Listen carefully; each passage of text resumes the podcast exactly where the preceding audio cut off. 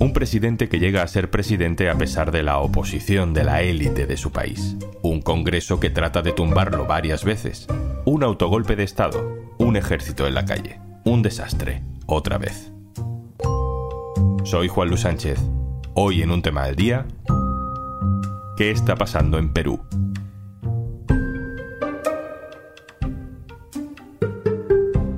Una cosa antes de empezar. Hola, soy Juanjo de Podimo. Vengo a recordarte que, como todos los viernes, al final de este episodio te dejo una recomendación de un podcast para que disfrutes durante este fin de semana. Bueno, y cuando quieras, porque si entras en podimo.es barra al día, tienes 60 días gratis para escuchar todo el contenido de nuestra app, podimo.es barra al día. El 7 de diciembre de 2022, Pedro Castillo era presidente de Perú. Asediado por la élite política y económica, ese día tomó una decisión que daría inicio a una enorme crisis que dos meses después sigue enredándose y que empieza a contar decenas de muertos en las calles. Ese día, el 7 de diciembre, Pedro Castillo anunció la disolución del Congreso antes de que se votara una especie de moción de censura. Aquello se interpretó como un autogolpe de Estado, es decir, como el Congreso es contrario al presidente, el presidente suspende las funciones del Congreso para conservar el poder. A Pedro Castillo aquello le salió muy mal. Le acabaron deteniendo sus propios escoltas ese mismo día. La nueva presidenta es Dina Boluarte, nombrada por el Congreso. Dos meses después, todavía no ha convocado elecciones. Las protestas ciudadanas se multiplican por todo el país y Boluarte las reprime con el ejército. A pesar de todo esto, el resto del mundo parece no estar muy interesado por lo que pasa en Perú. Vamos a intentar poner nuestro granito de arena. Vámonos a Perú. Mabel Cáceres, hola. Hola, Juanlu. Mabel Cáceres es periodista, directora de El Búho, un periódico digital de la región de Arequipa, en el sur de Perú. Nos conocimos hace poco en Colombia. Mabel, vamos a intentar entender primero qué pasó aquel 7 de diciembre. ¿Cómo lo resumes tú? Bueno, el 7 de diciembre estaba prevista una sesión en el Congreso de la República con la finalidad de aprobar una moción de vacancia presidencial. Era la tercera en año y medio para destituir del cargo a Pedro Castillo. Pocas horas antes de que esta sesión ocurra, Pedro Castillo decide dar un mensaje a la nación en el que anuncia el cierre del Parlamento y la intervención de las instituciones judiciales y otras. la decisión de establecer un gobierno de excepción orientado a restablecer el Estado de Derecho y la democracia, a cuyo efecto se dictan las siguientes medidas disolver temporalmente el Congreso de la República e instaurar un gobierno de emergencia excepcional, convocar en el más breve plazo a elecciones para un nuevo Congreso. Inmediatamente el Congreso adelanta la sesión para tratar la vacancia y obtiene los votos suficientes para vacar del cargo a Pedro Castillo.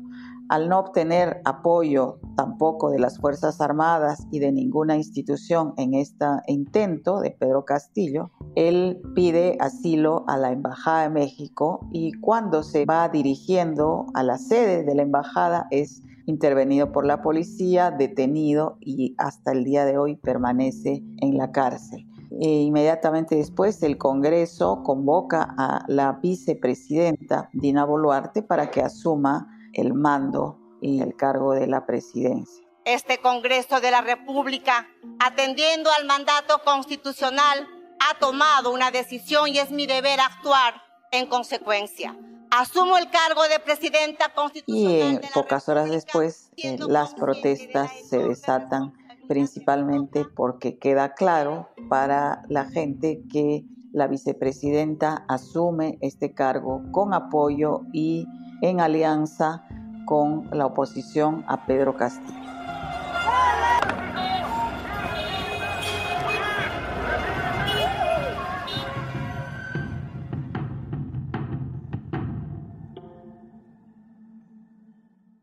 Mabel, ¿quién es Pedro Castillo? ¿Qué tipo de líder es? ¿A quién representa o representaba cuando ganó las elecciones? Pedro Castillo es el prototipo del peruano de a pie, como le decimos aquí. Es un provinciano de Cajamarca, de un pequeño poblado llamado Chota, donde ejercía como maestro rural y campesino al mismo tiempo. También tiene una historia como sindicalista y llega al poder ganándole por pocos votos, es cierto, pero a Keiko Fujimori, la hija del dictador Alberto Fujimori, que por tercera vez pierde una segunda vuelta. Esto porque hay un fuerte antifujimorismo, pero alrededor de la candidatura de Keiko Fujimori estaba eh, nucleado, digamos, todo el sector empresarial y del Perú oficial, como le decimos aquí.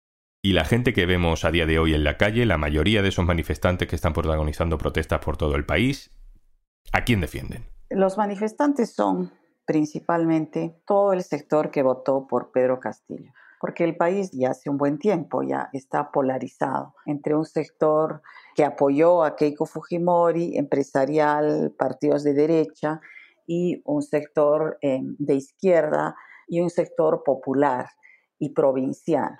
Todo este sector se sintió desengañado porque el gobierno de Dina Boluarte es evidentemente un gobierno apoyado por la oposición, es decir, termina gobernando el sector que fue derrotado en las elecciones, principalmente personas de las zonas más remotas, olvidadas, eh, campesinos, eh, maestros, sectores populares en general que ven que el gobierno, una vez más, está en manos de los sectores que nunca los han atendido y que además los ningunean, porque en el Perú hay un alto componente en todo el debate político de racismo, de clasismo y centralismo, ¿no? Las vidas en Lima pareciera que valen mucho más que las vidas que se están perdiendo de campesinos o gente en las provincias alejadas.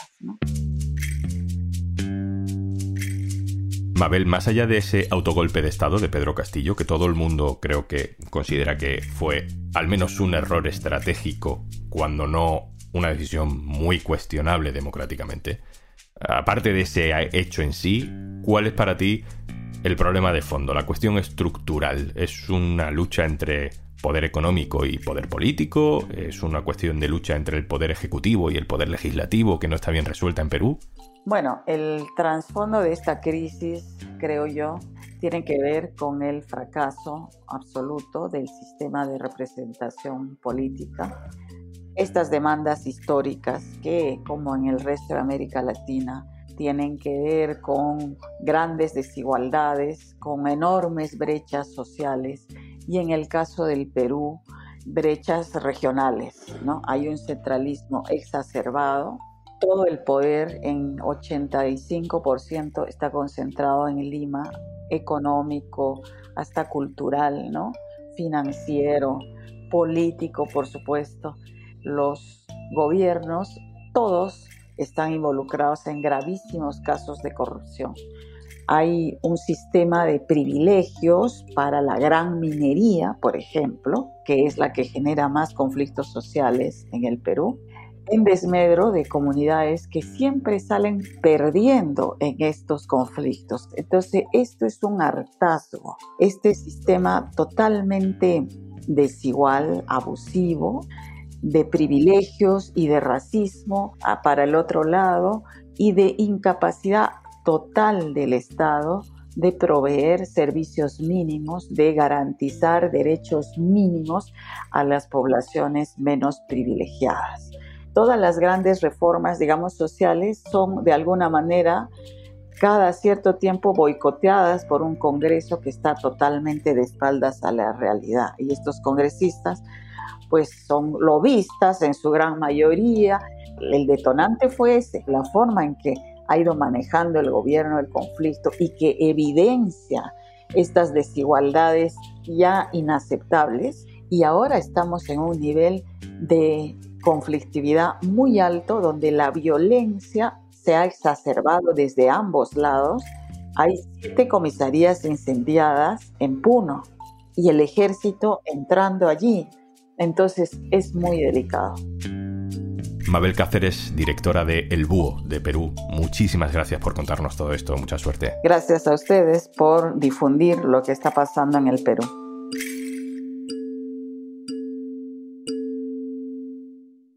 Y antes de marcharnos... Hola, soy Juanjo de Podimo y no sabes la ilusión que me hace recomendarte esta semana lo que vengo a recomendarte. Ya sabes que no te molesto mucho tiempo, pero nos apetece eso de colarnos en un tema al día y traerte contenido nuevo que puedes descubrir en nuestra aplicación. Nieves con Costrina se une a la familia para traer cada semana Polvo Eres, un podcast en el que no te sientas mal cuando sientas que te estás riendo de la muerte, porque te aviso, te vas a reír mucho. Un placer absoluto darle la bienvenida a una de nuestras personas favoritas del mundo y lo vas a entender perfectamente cuando la oigas, si es que no la conoces. Para muestra, como siempre, un trocito. Puede que haya pocas cosas más absurdas que secuestrar a un muerto para pedir un rescate. Porque dime tú con qué amenazas si no se cumplen las exigencias. ¿Con matarlo? No puedes, ya está muerto. Está claro que los cacos cuentan con los sentimientos familiares para con el pariente raptado, que aunque ya ni sienta ni padezca, hombre, es de la familia. Por eso muchos han estado dispuestos a pagar para que liberen al muerto. Se van a sorprender con este asunto porque secuestrar un cadáver es más habitual de lo que puedan imaginar. En ocasiones para pedir un rescate, en otros casos para molestar, otras veces para impedir una prueba de paternidad, en alguna otra ocasión por una reivindicación animalista, hay de todo. Esto es Polvo Eres, un podcast de muerte, no de sexo. Un podcast con extravagancias póstumas, con tanatonoticias, con recomendaciones literarias para que la muerte nos pille leídas, con un parcapáginas para morirse hablando con propiedad y con una serie de recomendaciones para no perder el tiempo, porque vivir está de muerte. Escúchalo en exclusiva en Podimo. Ya está disponible el primer episodio de esta nueva etapa de Polvo Eres en Podimo y oye, por aguantarme, 60 días gratis para acceder al catálogo completo de podcast y audiolibros que puedes conseguir solo por registrarte en podimo.es barra al día. Esto es un tema al día, el podcast del diario.es. Si te gusta lo que hacemos, necesitamos tu apoyo. Hazte socio, hazte socia en el diario.es barra socio. Este podcast lo producen Carmen Ibáñez, Marcos García Santonja e Izaskun Pérez. El montaje es de Pedro Nogales. Yo soy Juan Luis Sánchez. El lunes, otro tema.